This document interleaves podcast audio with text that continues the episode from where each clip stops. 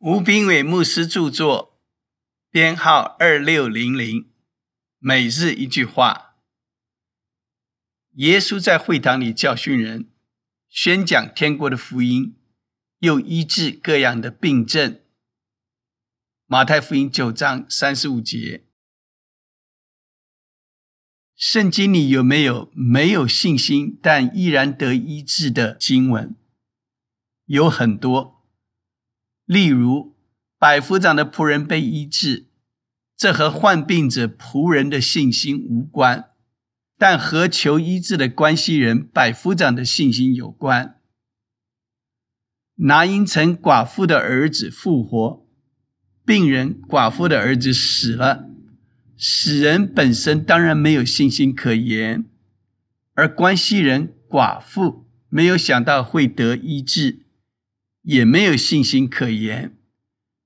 这纯粹是主耶稣看到就怜悯，主动医治。你一定会问：我一定要有信心才能得医治吗？我不能因着别人的信心而得着医治吗？因着别人的信心而得医治是一种特例，并非圣经的原则。我们宁愿遵守圣经的原则，而不是盲从特例。当一个人听到神的话语以后，必定产生信心，而且信心会渐渐增长，他就可以因着自己的信心而得医治。神要每一个信他的人都成为得胜者。